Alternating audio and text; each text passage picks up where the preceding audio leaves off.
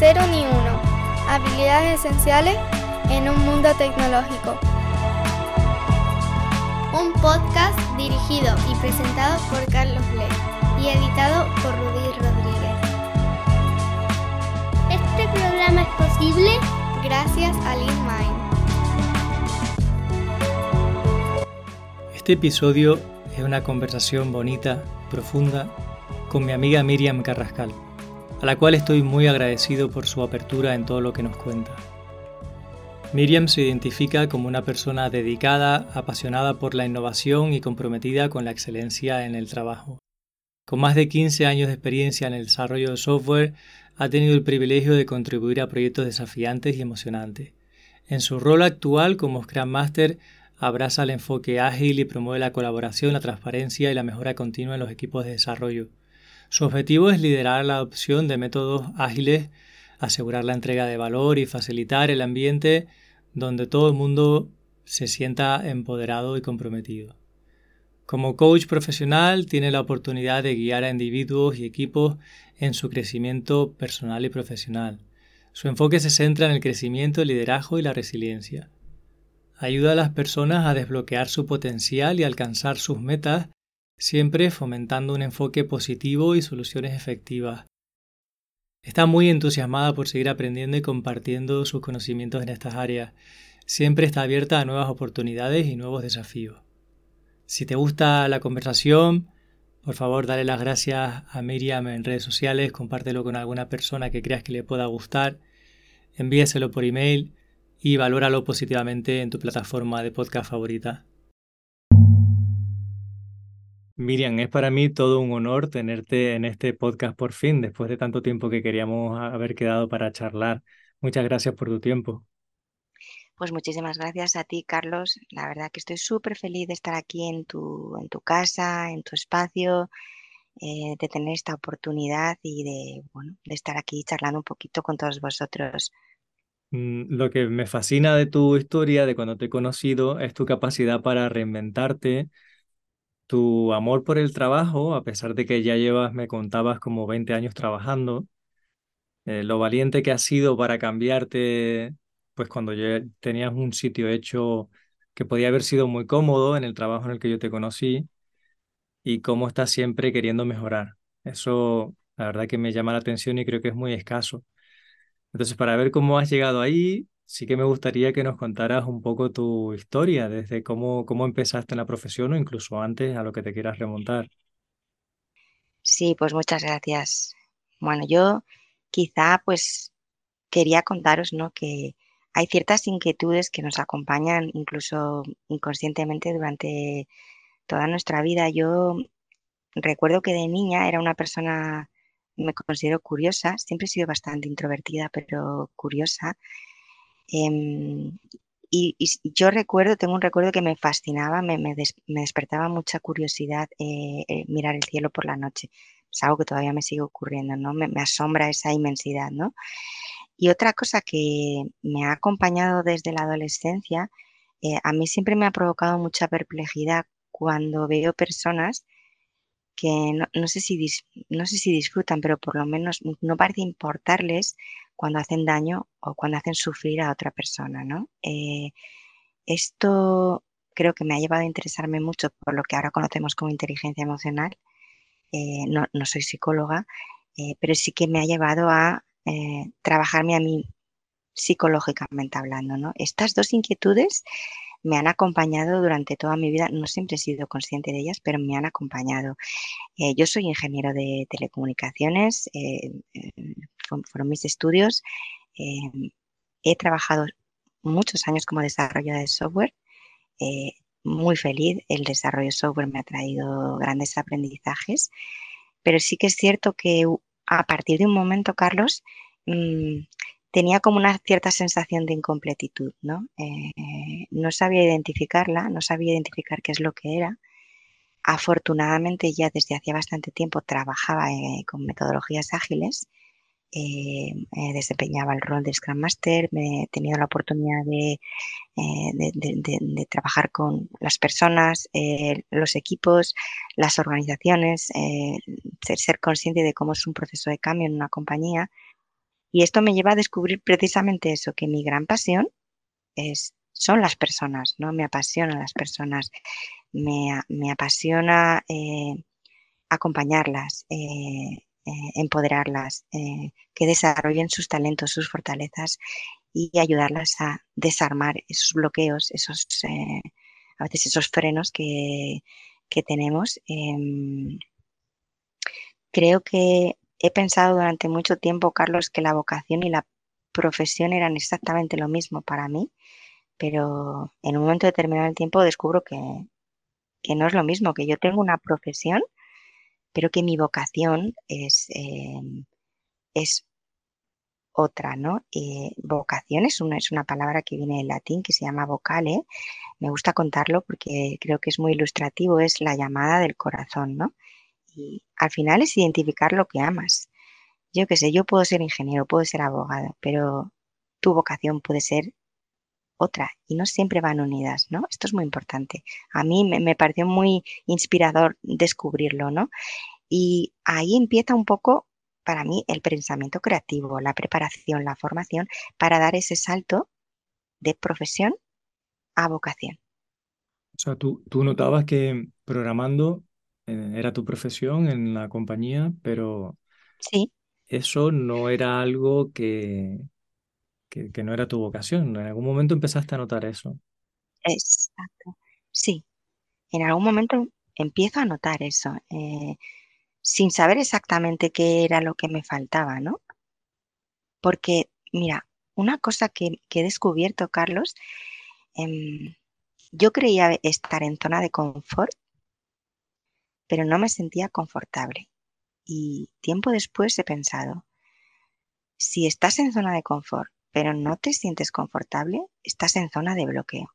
Oh, qué interesante esa reflexión.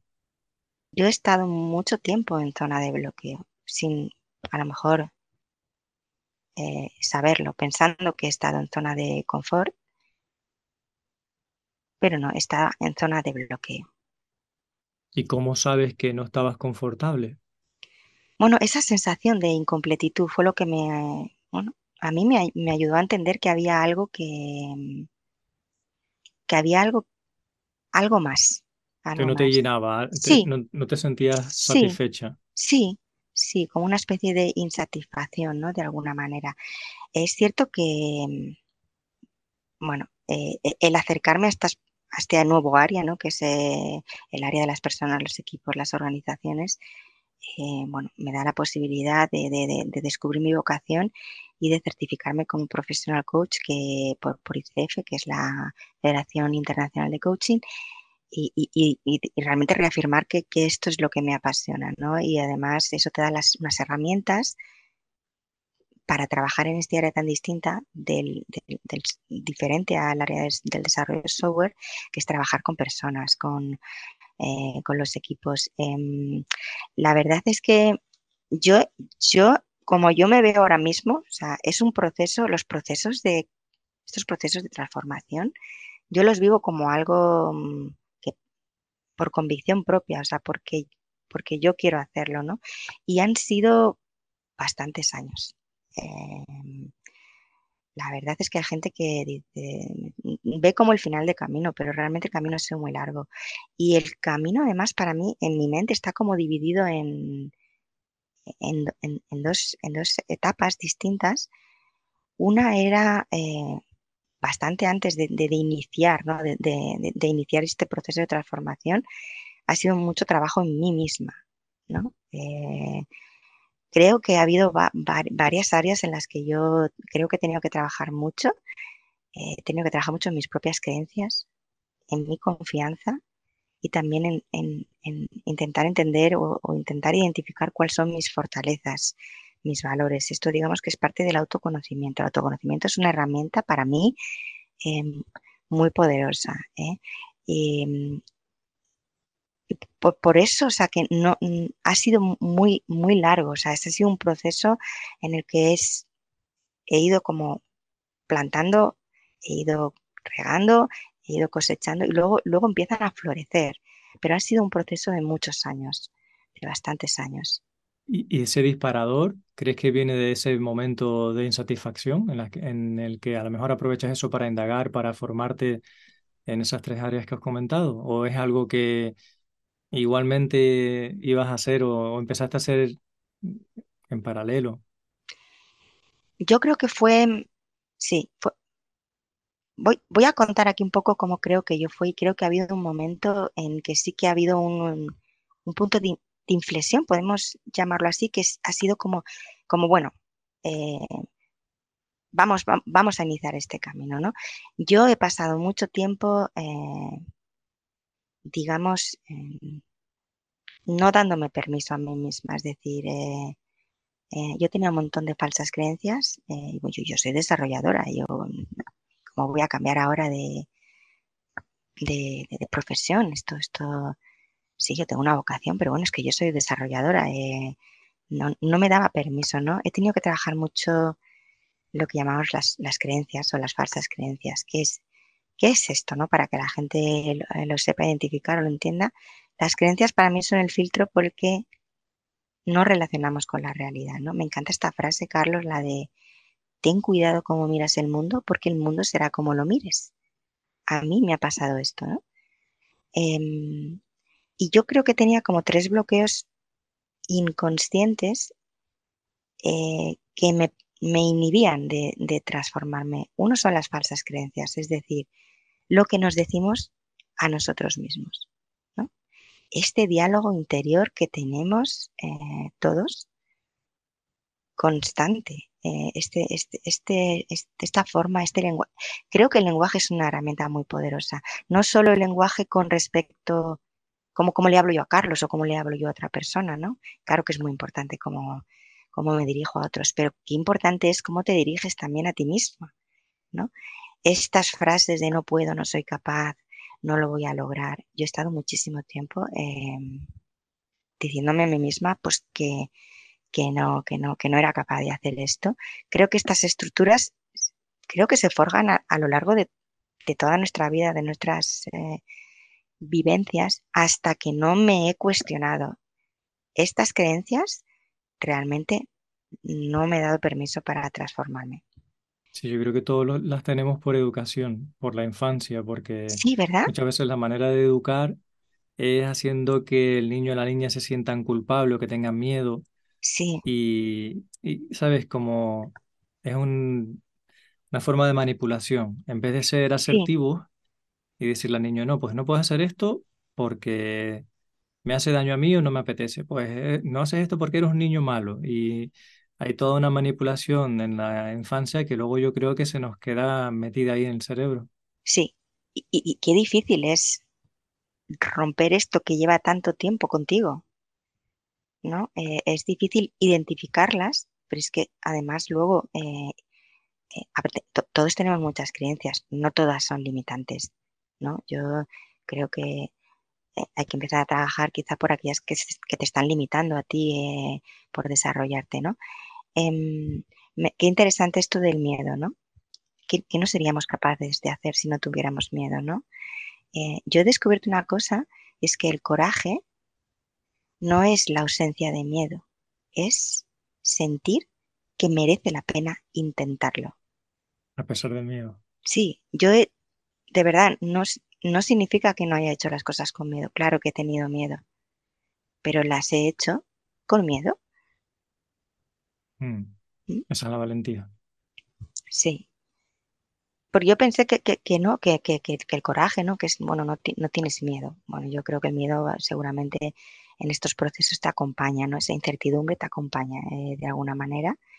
Em, y al final pienso que lo que crees es lo que creas, de alguna manera. ¿no? Mm. Em, es cierto que también después de, bueno, de intentar desmontar estas creencias que, yo tenía dentro de mí, he tenido que trabajar mucho la confianza también, ¿no? Porque, claro, si yo me quiero embarcar en un proyecto con alguien, ¿no? Imagínate que me quiero embarcar en un proyecto contigo, Carlos. Si yo no confío en ti, es muy difícil, ¿no? Que tú te puedas eh, embarcar en, algo con nadie. Pues con uno mismo, yo he sentido que es lo mismo. Mm, si yo no confío en mí, si yo no creo en mí, no voy a ser capaz de iniciar ningún proceso. Y cuando confías en ti, para mí se ha dado algo muy importante que es el compromiso. Es decir, el compromiso viene de la mano de la confianza. Si no hay confianza, no hay compromiso. Yo no me puedo comprometer conmigo en nada si no confío en que yo voy a ser capaz de hacer eso. Confía, confía en, confía en ti. Eh, es cierto que a lo largo del camino, eh, bueno, todos nos, todos hablamos desde nuestros prejuicios, desde nuestras creencias, desde nuestros miedos. Es cierto que la gente en ese camino a lo mejor se aproxima a ti, te da su opinión y bueno, pues se expresan desde esas creencias, desde esos miedos. Bueno, estos no tienen por qué ser los tuyos. Estos no tienen por qué ser los tuyos. Y decir, no, no tienes por qué aceptar la visión de otra persona, ¿te refieres? Sí, no, tenemos por qué recoger eh, todo lo que la gente nos dice, ¿no? La gente, no, pues con mucha buena voluntad, pero es que a lo mejor esos miedos no tienen por qué ser los tuyos. No recojas a lo mejor cosas que eh, no son tuyas y, confía. Confía. Yo cuando he empezado a confiar en mí es cuando me da esa oportunidad de mm, me esa oportunidad de, intentar de intentarlo, ¿no? Y la verdad es que tengo, o sea, me viene a la mente, eh, Carlos, un, el año de la pandemia. Creo, creo que el año de la pandemia para mí fue un año, mm, a ver, no, no fue un año bonito, no fue un año, yo creo que el año de la pandemia para mucha gente seguro que nos escuche, eh, fue un año duro, ¿no? Yo pude ver eh, un montón de sufrimiento, un montón de dolor en, en gente a mi alrededor, gente que perdía a sus seres queridos y no tenía ni la, ni la oportunidad de despedirse de ellos ni mínimamente, ni íntimo, ni, cariñosamente, ni bondadosamente. Y la verdad es que mm, mm, sentí, o sea, no pude evitar conectar con ese, con ese dolor, con ese sufrimiento que vi a mi alrededor. Y creo que no pude evitar que conectar con esa, no sé, esa humanidad, esa, esa sensibilidad. Es la primera vez, creo, que, mm, me sentí muy vulnerable, o sea, me preguntaba qué puedo hacer yo, qué puedo hacer yo aquí. Me sentí muy, muy vulnerable, pero al mismo tiempo no me importó. Es la primera vez que sentí que algo que yo consideraba una, debilidad mía, en realidad era una fortaleza, ¿no? Esto me da un poco espacio para indagar en, en, el autoconocimiento, cuáles son tus miedos, cuáles son tus fortalezas. Creo que conocerse a sí mismo no sé qué piensas tú, Carlos. Es algo muy, es algo muy importante. Em. Sí, yo he hecho formación de autoconocimiento desde hace mucho tiempo. Sí. Porque, claro, si no sabes qué máquina estás pilotando, pues no la puedes pilotar bien. Sí, qué importante, sí, qué importante es esto, ¿no? Y luego otra cosa que también descubrí durante la pandemia es que, mm, bueno, yo soy una persona de valores, pero no porque antes no tuviera valores, ¿no? A mí lo que me pasaba es que antes de la pandemia, este mm, ir, venir, estas prisas, este ir corriendo, no me permitía tener espacio para, eh, para centrarme, para preguntarme em, cuál es mi propósito, eh, cuál es mi propósito en esta vida. Eh, ¿Cuáles son mis valores? Mm, ¿Qué huella quiero dejar yo aquí? Em, ¿Estoy viviendo de acuerdo a mis valores? ¿Estoy siendo coherente? Pues como en la pandemia de repente todo se paró, por lo, por lo menos yo lo vi así, se paró, me dio este espacio para la reflexión. Para mí, el inicio del camino de la transformación, para mí fue la reflexión me dio ese espacio para reflexionar. Y aquí yo creo que eh, em, empiezo realmente a pensar en qué puedo hacer, cómo puedo transformarme, sabiendo hacia dónde quería ir. Eh, ya empieza, fíjate que estamos hablando que ni siquiera he hecho nada, eh, para, no he hecho nada para transformarme, pero es el inicio del camino, ya tomo acción en ello, ¿no? Em, y ahí empieza un poco, yo creo que este proceso de, de transformación. ¿Y cómo ganas la confianza? ¿Cuáles han sido los pasitos que tú has ido dando para, porque es fácil decir confía en ti, sí. pero a cada persona no funciona algo. ¿Cuál crees que ha sido en tu caso lo que te ha ido ayudando a ganar confianza? Qué buena pregunta. Em, la verdad es que yo a veces pienso, las cosas son difíciles y por eso no las hago, o las cosas son difíciles y precisamente porque no las he intentado. no sé si es, aparece un trabalenguas, pero mm. en la medida en la que yo empiezo a iniciar ese proceso, que me parece muy complicado al principio, todo se va desmontando un poco. Permitirte, darte permiso para empezar es una de, sí. de tus claves para ganar confianza. Permitirme, darme ese permiso para empezar, porque empiezas a ver si realmente esto es tan complicado como tú realmente crees, o, o bueno, sí, puede ser complicado, pero puedes hacerlo, ¿no? Eh, eh, es cierto que el proceso de transformación, en mi caso particular, em, digamos que, para mí ha movido como tres dimensiones muy importantes, ¿no? Em, una es lo que yo amo querer, es decir, que, es lo que me, me, me, hace iniciarlo, ¿no? Es la actitud, ¿no? La actitud también me da confianza, ¿no? Eh, yo quiero que si, si, uno no quiere no hay transformación posible, o sea, la actitud para mí es, es, el motor de esa, de esa, transformación. ¿Y qué quiero decir con, con la actitud, no? Eh, es como el camino es largo, yo, claro, al principio el camino te lo imaginas, voy de A a B y es una línea recta, ¿no? No, la línea no era recta, la línea era más bien una montaña rusa, sí, todo con sus mm, puntos más bajos, puntos más altos. Entonces, para mí tener la actitud mejor posible ante cualquier circunstancia eh, me, me, ha ayudado a, digamos, a que a que, a que ese proceso sea más posible, ¿no?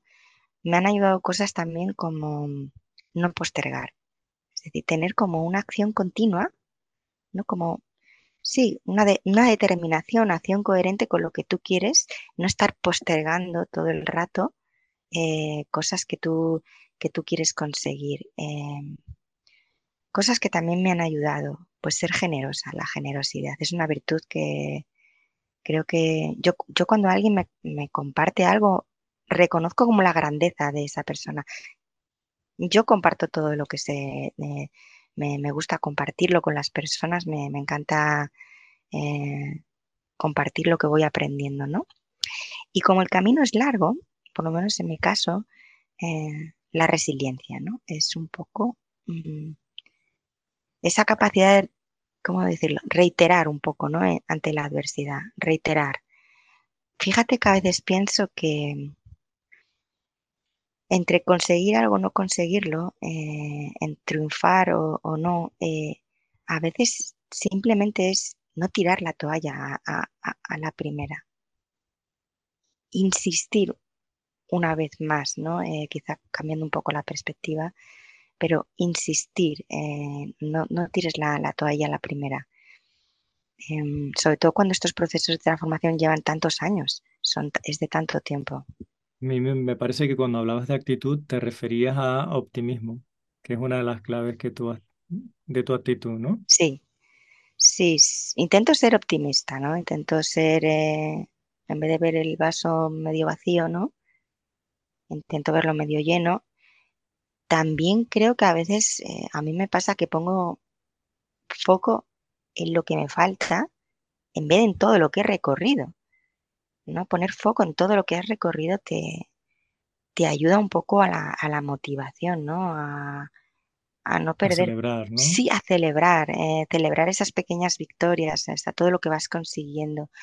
Esto me parece mm, bastante importante porque cuando quieres digamos, acometer algo muy grande, a mí por lo menos me ha ayudado a dividirlo en pequeños, eh, en pequeños hitos, ¿no? Entonces, esto te permite dos cosas. Primero, bueno, pues que sea algo más eh, posible, ¿no? Porque es como querer comerte un elefante de un bocado. Eh, pues pequeños hitos más pequeños.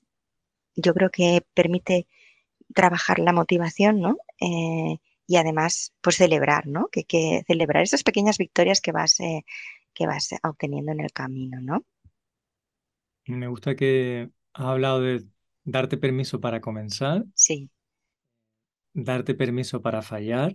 Sí. Y volverlo a reintentar. Sí. Enfocarlo con una actitud optimista premiarte o celebrar o reconocer o poner en valor lo que has conseguido, son claves que nos estás dando. Y, sabes un último descubrimiento, una virtud, no la traigo aquí porque la verdad que creo que no, no, no, desafortunadamente quizá no la tengo, ¿no? Que es la humildad. La he descubierto hace relativamente poco, uno, o dos años. Eh, esta virtud para mí me, parece muy grande, ¿no? Em, no, cuando hablo de humildad, fíjate que la gente piensa que hablo de, modestia o de esa persona así como apocada, ¿no? No, no hablo de eso, hablo de la humildad de corazón. Y cuando hablo yo de, cuando hablo y veo una persona, digo, ¿qué, persona tiene la humildad integrada en su vida? Siento como dos cosas que me parecen maravillosas. Y una es que cuando hablas con ellos, eh, tienen esa, esa presencia, están plenamente ahí en la conversación incluso si muchas veces pienso, es, una persona que tiene grandes conocimientos, yo no tengo nada que aportarle, pero está plenamente en la conversación, te está escuchando como, como un alumno. Tienen esa mentalidad de principiante, ¿no? Que me, que me encanta. Y la segunda es un poco con respecto a los errores y los aprendizajes, ¿no? Que me, lo ha recordado precisamente cuando has dicho esto de, los errores, los aprendizajes. Una persona que es humilde, que tiene la humildad integrada en su vida, cuando comete un error, no busca culpables. ¿no? Da igual ser culpable soy yo, eres tú, ellos, eh, él o ella, da, un poco igual, lo que busca es averiguar qué es lo que ha pasado. A mí esta mentalidad me parece mucho más interesada, mucho más curiosa, nada enjuiciadora me parece maravilloso. Y luego otra cosa que veo es que, bueno, todos cometemos errores, eh, tropezamos con, con una piedra, incluso tropezamos con la misma piedra varias veces, ¿no? Em, cuando, cuando tienes la humildad dentro de ti, estas personas están dispuestas a reconocer que, bueno, pues han cometido un error, han tropezado, no se lo ocultan a sí mismos, no se lo ocultan a los otros y creo que mm, se dejan asesorar, eh, escuchan, eh, piden ayuda. Me parece mm, algo maravilloso. Yo he descubierto esta virtud y bueno, creo que todo se puede trabajar. Eh, creo que es maravilloso. Cuando veo a estas personas lo reconozco como una virtud muy grande, ¿no? Y, la, verdad que me gusta. Un día estuve en, no sé si fue en una charla o fue en un vídeo. Mm, me encantó una metáfora, me, la has recordado tú antes, eh, decía algo así, mm, creo que la vida se vive en plenitud cuando en el sitio, en el, en el sitio del piloto del coche está la conciencia y en el copiloto mm. Va el ego. Si el que pilota es el ego, te puedes tropezar una, dos, cien, cien mil veces que nunca aprenderás. Y yo cuando oí esta mm. metáfora me pareció muy inspiradora, digo, qué, qué aprendizaje ¿no? más eh, importante. Mm. A mí, si me lo permite, la observación, yo de lo que te conozco creo que eres una persona humilde. Sí. Porque el aura de la arrogancia se ve. Sí. Mm, se ve hasta en los andares. y, la humildad también se ve. Es cierto que habrá niveles, como en todo, no será una cosa binaria. Claro. Y el ego siempre está operando, siempre. Todo el rato. A no ser que, estés en un estado de conciencia iluminada, de este elevado de conciencia, digamos, pero siempre está operando. La cuestión es que mm, no siempre tienes que hacerlo de manera automática, ¿no? Igual no siempre tienes que hacerle caso a lo que diga el ego. Sí. Le puedes poner un poco de conciencia para que lo veas como desde fuera. Sí. Yo, de verdad que, eh, saber que existen estas cosas eh, es importante porque te permite cuestionártelas, ¿no? Eh, Mm, yo, yo, no pienso que el ego sea nada malo, la verdad. Eh, a veces la gente lo tiene como muy castigado. Eh, creo que el ego es parte de nuestra identidad, ¿no? Y de hecho necesitamos un ego sano para reinventarnos, para mejorar en la profesión, todo esto. Parte de, de un querer ser un individuo que contribuye. Sí. ¿Sabes? Si yo creo que si perdiéramos toda sensación de individualidad, pues a lo mejor no podíamos la vida, ni siquiera nos valdríamos por nosotros mismos, quizá, para hacer tareas básicas. Sí, sí, la verdad que sí. Em, pero creo que también el, el, autoconocimiento te lleva a, bueno, pues a conocer también tu, tu ego, ¿no? De alguna manera. Eh, eh, conocerte. Eh. Y has hablado antes tú de la vulnerabilidad. Sí. De, lo poderosa que es el permitirte ser vulnerable. Creo, creo que es una cosa que a, ti te ha servido y te ha ayudado. A mí me ha servido. Por, eso lo digo, porque en general em, creo que se ve como una debilidad, ¿no? No sé si te ha pasado esto, que la gente ve la vulnerabilidad como una debilidad. Pues yo precisamente creo que es una fortaleza. Quizá es tu fortaleza. No, no, no hay que esconderlo. Quizá es tu fortaleza también, ¿no? Quizá tengas otras fortalezas, evidentemente, ¿no? Pero es un poco el principio de plantearte, pues, cuáles son tus, tus fortalezas, ¿no? De, este autotrabajo, de este eh, autoconocimiento, em, que, bueno, tengo que decir que todo esto de la actitud, la gente me pregunta, bueno, pues ya con la actitud, con todo esto, ¿no? Eh, ya, ya está, ¿no? Bueno, pues, bueno, en mi caso particular no ha sido así, ¿no? Eh, la verdad que, bueno, la actitud es, es, algo importante, creo que es el primer paso quizá, pero bueno, ha habido otros muchos pasos, ¿no? Porque, como ya he dicho, dar el salto de, del desarrollo software a un área tan diferente, ¿sabes, Carlos? Diferente el tratar con personas, eh, en tener eh, habilidades pues, para empoderarlas, para acompañarlas, eh, para identificar cuáles son sus fortalezas y, desarmar un poco estos bloqueos, estos frenos, pues necesitas de una preparación intelectual, de bueno, estudio, formación, al final, no sé, ser competente, yo digo, ¿no? Ser competente en, lo que haces. Em, y la verdad es que a mí no solo, no solo me ha ayudado, bueno, pues apuntarme a, bueno, pues hacer muchos, eh, muchas formaciones, la certificación como profesional coach. La verdad que hay algo muy sencillo que a mí me ha ayudado mucho y es, yo aprendo mucho escuchando, escuchando a las personas. Aprendo muchísimo. Eh, creo que es una fuente de conocimiento muy importante, ¿no? Y Recuerdo al principio, eh, yo no sé si te ha pasado a ti, Carlos, al principio me daba como, no, no, no miedo, pero como respeto la crítica, ¿no? Tenía como ese, respeto, ¿no? Yo pienso que la crítica te lleva al desarrollo del criterio ahora mismo. No hay que tener miedo a la crítica, ¿no? Y a, a distinguir aquello de lo que es útil para ti y de lo que no es útil. y estar abiertos un poquito a... Yo, siempre me he sentido más cómoda em, hablando con gente cuyos pensamientos, digamos, están más alineados con los míos, ¿no? Mm, pero ahora mismo, eh, cuando veo a una persona que, bueno, pues tiene una forma de pensar muy divergente a la mía, eh, no la descarto inmediatamente, sino que yo ahí veo, eh, digamos, un área para explorar, para para preguntarme a mí misma, para cuestionarme, ¿no? Eh, mis, propios pensamientos, ¿no? Eh, y no rechazar desde, desde inicio, ¿no? A, algo que es totalmente eh, divergente a lo que piensas tú. Mm, una forma de crecer. Sí. También, ¿no? Una forma de crecer tú como, como persona. Em, y cambiar tus creencias, ¿no? Que comentabas antes de... Sí, cuestionártelas, ¿no? Mm. Estas estructuras, poder cuestionártelas y decir, bueno, esto realmente es, es, una creencia, esta creencia que yo tengo me está limitando. Es como llevar las gafas de, no sé, yo les llamo las gafas de autoconsciencia, ¿no? Eh, eh, puestas y hacerte estas preguntas, ¿no? Mm, Yo creo que en el sector nuestro de tecnología hay muchas personas que tienen una forma de ver la vida bastante cínica.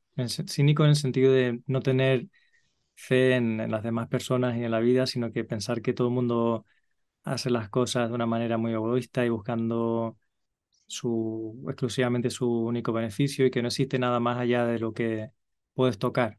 Pues no, no tener fe en, en nada, ¿no? En absolutamente nada. Y tampoco tener tolerancia a otras ideas o otras creencias. Y eso lo veo bastante yo. Creo que es algo que pasa mucho entre, entre programadores, bastante. Y, y al final creo que eso lo que te hace es que tienes una limitación grande de cómo, cómo es el mundo para ti. Quien lo lleva peor eh, eres tú al final. Que se está perdiendo de cosas en la vida, eh, eres tú con esa visión que es muy limitada, muy reducida.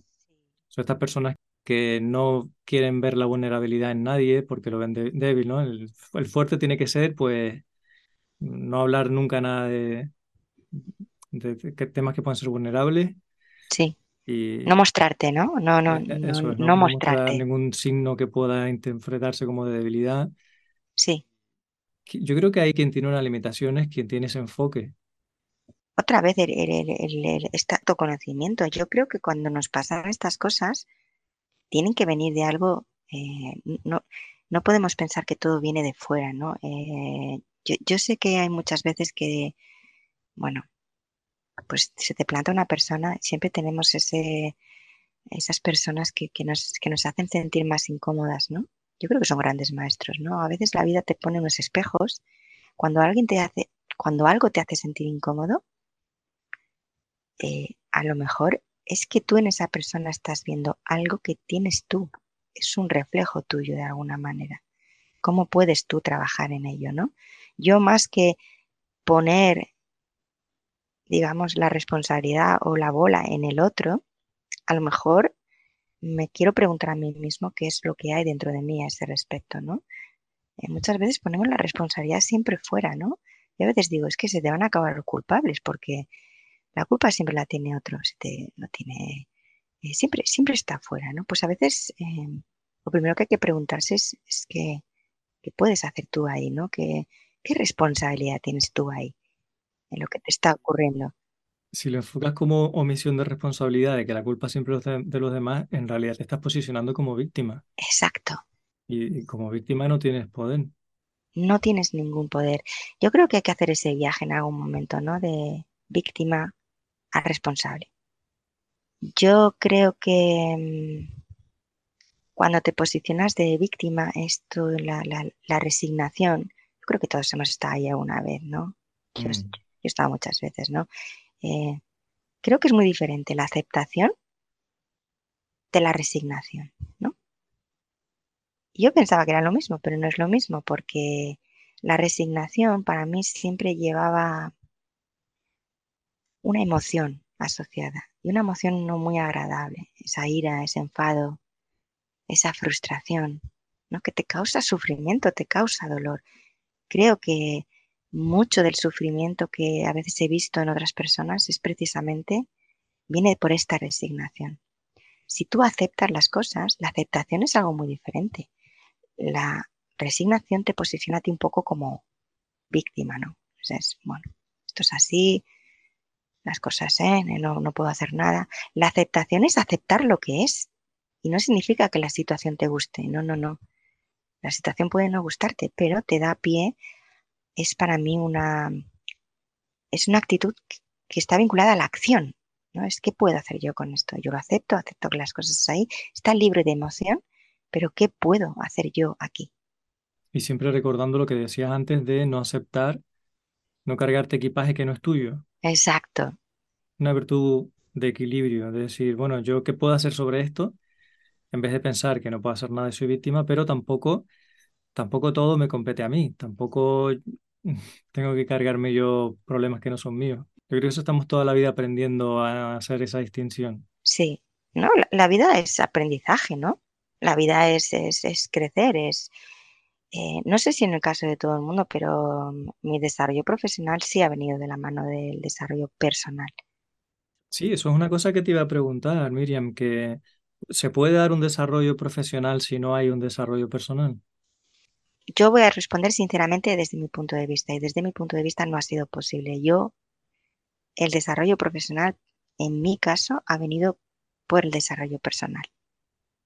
Si yo no hubiera trabajado eh, el, camino del desarrollo personal, de vivir y disfrutar de, este proceso de realización, que al final consiste un poco en elevar tu nivel de conciencia, digamos, liberarte de estas creencias limitantes y al final, bueno, pues, pues ser una persona más sabia, más fuerte, más templada, más, eh, más consciente, no se hubiera dado el desarrollo profesional.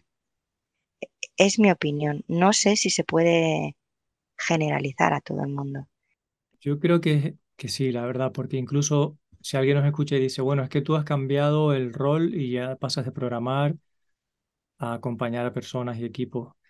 Bueno, pero aunque te quedes siempre programando, que a mí me parece algo fabuloso y necesario que la gente cumpla años y no deje de programar, porque entonces siempre se va perdiendo el conocimiento de lo que es la profesión. Sí. Entonces yo celebro que haya personas con 60 años que, que programan. Pero si quieres mejorar dentro de que sigues programando, mm, no vas a mejorar llegado a un punto más en la técnica, sino vas a mejorar en entender mejor a tu cliente, a tu compañero, en, tomar mejores requisitos. Eh, y eso es con base en empatía, en, habilidades que no son técnicas. Eso es lo que te voy a decir. Es que es muy importante esto, ¿no? Aunque tú te quedes dentro del, del desarrollo técnico, para, para ser un buen desarrollador hay que tener skills técnicas, claro que sí. Pero eso no significa que no debas tener habilidades blandas, soft, skills. Yo creo que eh, esto no te va a restar nunca, eh, te, va a sumar, siempre te va a sumar.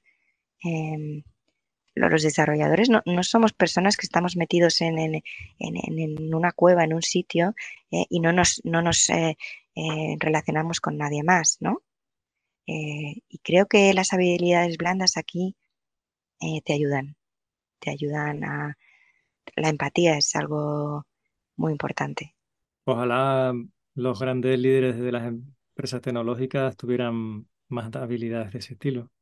No diré nombres aquí, pero pensemos en, grandes tecnológicas y quién las dirige y cómo se comportan.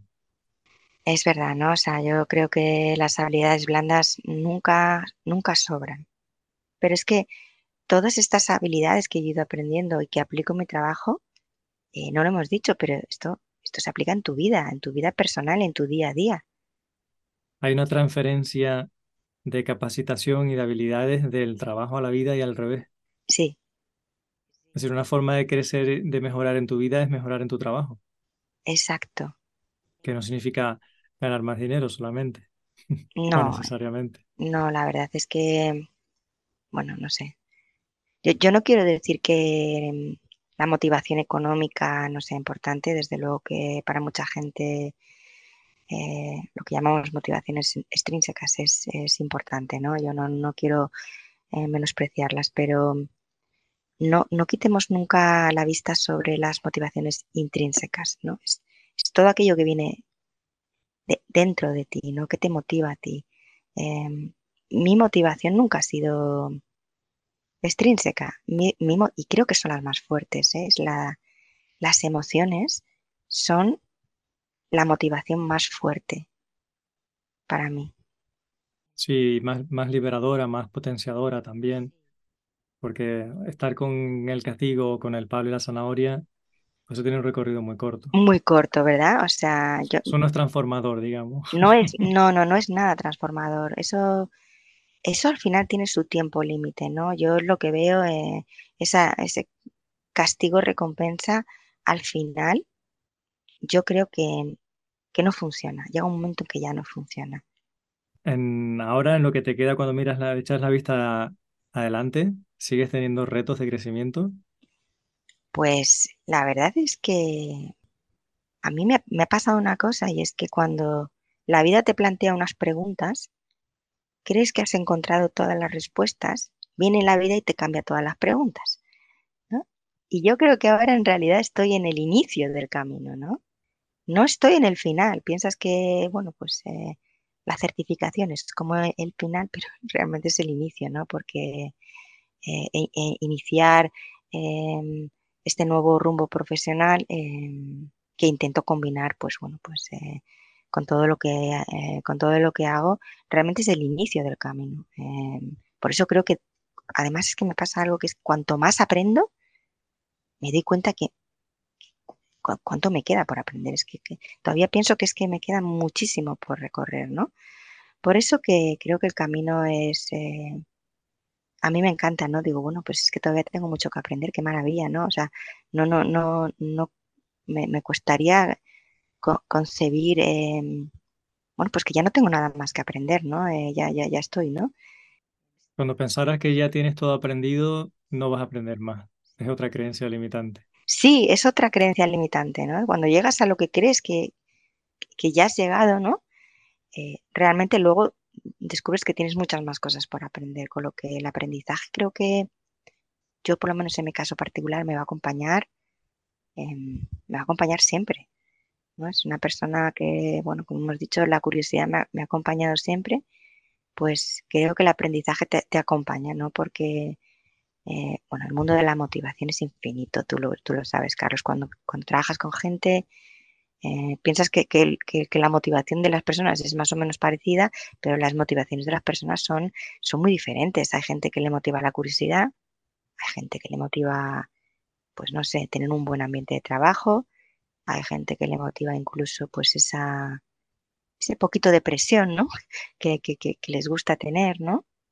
Y esto me recuerda vídeo o ensayo que hicimos sobre la motivación ¿Sí? hace algunos años, también en pandemia, que lo, lo pondré en las notas del episodio. Es que la motivación es, es, otro tema muy, muy grande, ¿no? sí, da para mucho. Da Se han escrito libros enteros. Enteros, ¿verdad? Pues, eh, pues sí, la verdad que sí, es un tema importantísimo y además que para cuestionarte, ¿no? Eh, porque mucha gente... Que te, motiva, ¿no? Sí, que te motiva a ti, ¿no? ¿Es ese aumento de sueldo? ¿Es, es, ese bono? ¿Es esa recompensa? ¿O, hay algo más? Mm, sobre todo en el largo plazo, ¿no? Que, te, que te mantiene motivado, motivada sí. en los próximos 10 años. A mí, por ejemplo, me costaba mucho, todavía me sigue costando, digo, bueno, eh, imaginarme que me, que me levanto todos los días y que me levanto sin motivación. Eh, esa perspectiva de trabajar hasta los no sé, 67, 70 o, la edad que sea, eh, cinco días a la semana, 11 meses al año, eh, mm, sin motivación me, cuesta, ¿no? La vida es demasiado corta, ¿no? Para, para, no sé, para levantarte cada día y que, que nada te motive, ¿no? Eh, sí, sin duda, sin, duda. Quien tiene más interés o debería tener más interés en automotivarse es quien quiere disfrutar más la vida. La motivación intentamos buscarla fuera muchas veces, ¿no? Y a veces la motivación hay que buscarla dentro, dentro de uno mismo. Miriam, ¿qué, qué le dirías a una persona que está planteándose, pues que quizá no se encuentra muy cómoda en su puesto de trabajo ahora mismo, no se siente muy satisfecha pero no sabe por dónde tirar. Es muy buena la pregunta. No sé si la respuesta va a estar a la altura. Eh, sí, vamos a intentar resumirlo, ¿no? Vamos a intentar resumirlo. Bueno, yo, yo el mensaje que le daría es, permítete ser. Vivimos mucho desde el tener, desde el hacer, no es nada malo, ¿no? Pero permítete ser, ¿eh? eh el camino de, del desarrollo personal para vivir para vivir en plenitud y, tener la vida con sentido, para mí consiste en esto, en elevar tu nivel de conciencia, en, liberarte de esas creencias limitantes y al final en convertirte en una persona mm, de verdad más sabia, más fuerte, más consciente, más templada. Em, a mí me gustaría que todos nos hiciéramos una pregunta. ¿Nos vamos a conformar con la vida que nos vamos encontrando? ¿no? ¿O Vamos a diseñar la vida, nuestra propia vida, la vida que queremos y decidir ir a por ella. Em, en mi opinión, eh, de verdad hemos sido premiados de alguna manera con el, con el regalo de la vida. La vida es un regalo y estamos aquí para, para desarrollarnos, para crecer. para despertar. Qué lindo. Admiro tu sabiduría, Miriam. Cómo se nota el camino que has recorrido y cómo se nota las ganas que tienes y que le pones. Y te agradezco muchísimo este rato de tu tiempo y esta, esta vivencia, esta visión que nos has compartido, que me parece muy especial, como te decía al principio. Y confío que las personas que nos escuchan, pues que les resuene, que se lleven algo. No, muchísimas gracias a ti, la verdad, de, por, por esta oportunidad, por, por este ratito de charla. La verdad que he estado encantada. Ha sido muy bonito de, compartir y encantada de estar aquí contigo, con, con todos vosotros, con todos los oyentes del podcast. Gracias a ti. Yo espero que volvamos a hablar en un futuro episodio, profundicemos en alguno de estos temas porque como eres una persona que no para de renovarse y de aprender, pues yo creo que en unos meses deberíamos de hacer otro episodio y seguir compartiendo qué has aprendido en ese tiempo. Pues encantada, la verdad. Eh, estoy encantada si volvemos a vernos y volvemos a, compartir otro ratito, Carlos. Genial, estará genial. Pues eso, nos vemos pronto, que vaya muy bien Miriam y nos vemos pronto en, en la casa. Muchas gracias. Nos vemos pronto, Carlos. LeanMind es la empresa que patrocina este podcast y también es la empresa en la que yo estoy orgulloso de trabajar. ¿Cómo podemos patrocinar el podcast? Pues porque afortunadamente tenemos unos clientes maravillosos. Trabajamos para empresas que tienen su propio departamento de desarrollo, personas que desarrollan su propio producto digital y que quieren subir de nivel. Nos llaman porque quieren subir la calidad del producto y a la vez capacitar a las personas e integrar parte de la cultura de ingeniería de XP, valores y principios en su día a día. Durante seis meses o a veces un año o incluso más, varias personas de LeanMind se añaden a esos equipos de desarrollo para hacer un mix y que haya un intercambio. Trabajamos en su producto real, típicamente ayudándoles a recuperar el control del código legacy que se ha ido y no hay quien pueda, o para desarrollar también nuevas features con unos buenos estándares de calidad que hagan que ese código sea sostenible en el tiempo. En definitiva, quieren alcanzar objetivos de negocio diferenciadores y por eso nos llaman. Si trabajáis en desarrollo de producto, sois una empresa que cuida de las personas, que está buscando la mejora, que tiene retos a los que hacer frente, os va a encantar trabajar con LeanMind.